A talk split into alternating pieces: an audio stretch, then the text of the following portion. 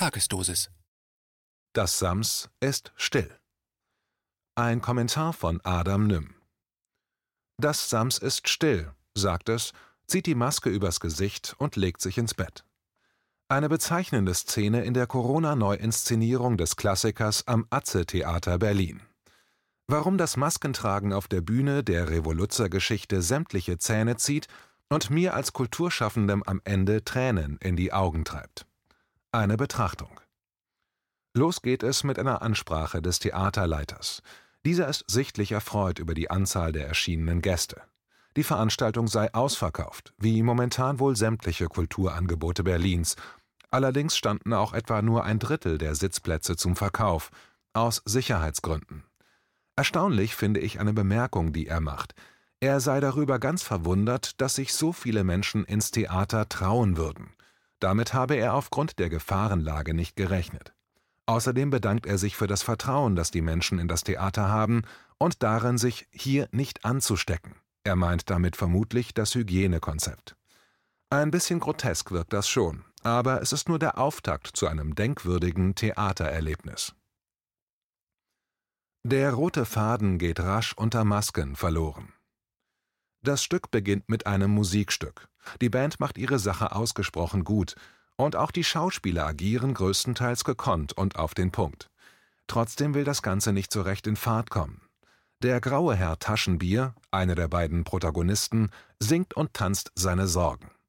Er hat es nicht leicht, der Mann, so viel steht fest. Unter seinem Kinn trägt er eine Corona-Maske. Zunächst halte ich das für einen Regieeinfall, um das Ganze visuell im zeitgenössischen Kontext zu platzieren. Seinen vorläufigen Tiefpunkt hat das Stück dann allerdings sehr bald, als Herr Taschenbier auf das Sams trifft. Plötzlich ziehen sich beide Darsteller die Masken hoch ins Gesicht. Der darauf folgende Dialog wirkt infolgedessen blass und wie hinter einer Glaswand. Man kann die neue Bekanntschaft der beiden Figuren emotional nicht nachempfinden. Auch akustisch ist es schwierig zu folgen, da selbst gute Sprecher mit Maske schlecht zu verstehen sind. Das Stück driftet rasch ins Belanglose und wirkt hier und da jetzt auch ein bisschen beklemmend. Diese Beklemmung steigert sich ins Unangenehme, als das Sams in einer weiteren Szene sich die Maske, die von vielen nicht ohne Grund als Knebel interpretiert wird, ins Gesicht zieht mit den Worten Das Sams ist still und sich schlafen legt.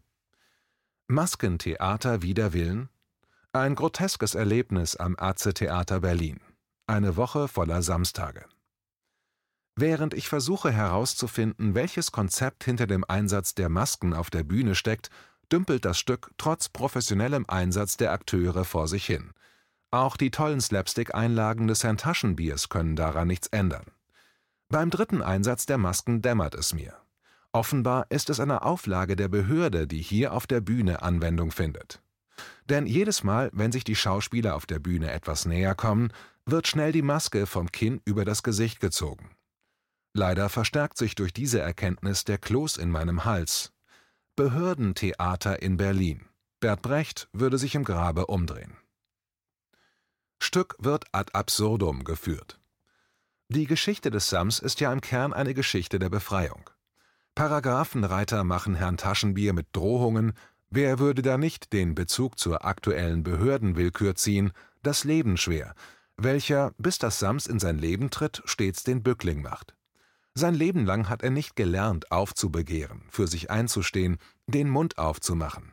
Sein Chef, Herr Oberstein, drangsaliert ihn, wo er kann, und auch seine Vermieterin macht ihm das Leben zur Hölle. Gefangen im Hamsterrad.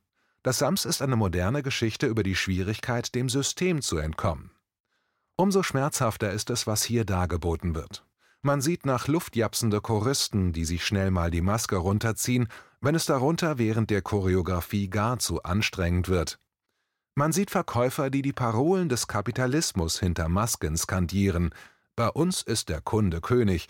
Das wirkt selbst auf mich als Erwachsenem beängstigend dystopisch.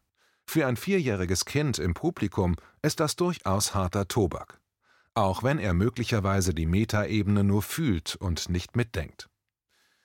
Für die Regie scheint es kein Widerspruch zu sein, ein Stück über die Befreiung von der Last der kapitalistischen Arbeits- und Konsumwelt zu machen und dabei das große Symbol der Unterdrückung unserer Zeit, die Gesichtsmaske, nebenbei und per Dekret einer Behörde im Kulturbetrieb zu etablieren.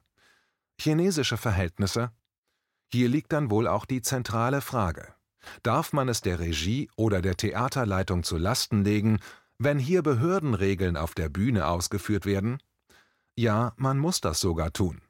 Denn wo kommen wir hin, wenn die Politik sich derart in die Kunst einmischt, die Kunstfreiheit beschnitten wird, wenn es nur noch richtig und falsch geben darf und die Behörde bestimmt, welches dabei welches ist? Dem Autor dieser Zeilen ist bewusst, dass die Masken nicht für jeden ein Instrument der Unterdrückung darstellen, da viele Bürgerinnen die Masken gern anziehen und möglicherweise sogar der PR aufliegen, damit etwas Gutes für andere zu tun. Gleichwohl muss man darauf hinweisen, das autoritäre Staatsgebaren ist seiner Natur nach undemokratisch. Würde es Theater in diesem Land geben, die ohne Maske spielen dürfen, dieser Text wäre nie geschrieben worden. Die Hauptdarstellerin befreit sich am Ende. Kurz nach der Pause dann mein persönlicher Höhepunkt des Abends. Die Band befreit sich, um Luft ringend, nachdem sie aus der Straßenbahn steigt, übertrieben deutlich von den Keimschleudern. Ein schönes kleines Detail. Aber dabei bleibt es nicht. Eine echte Überraschung gelingt der Hauptdarstellerin, als sie, passend zu der Szene, in der sie den Unterdrücker Direktor Oberstein in die Schranken weist, prompt einfach auf die Maske pfeift. Versehen, Absicht oder der Überschwang heroischer Gefühle, der sie kurz die Sicherheitsregeln vergessen lässt? Wie auch immer, die Darstellerin kommt ihrem Kollegen an dieser Stelle ganz nah, ohne Maske. Es ist ein besonderer Augenblick, ein Fest für jeden freiheitsliebenden Theatermenschen. Am Ende gibt es braven Applaus für brave Angestellte. Revolution geht, auch wenn es nur Fiktion ist, anders. Es gibt Blumen für das Team und, oh Wunder, plötzlich steht man dicht an dicht, ganz ohne Masken.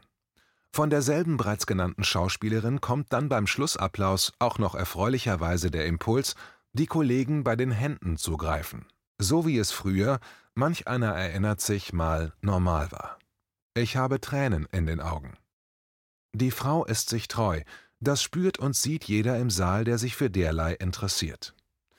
Fragt sich nur, ob man solch gefährliche Tendenzen in diesem Betrieb dulden wird. Sie wäre ja nicht die erste, die in dieser Krise aufgrund politischen Drucks zum Schweigen gebracht bzw. gekündigt wird.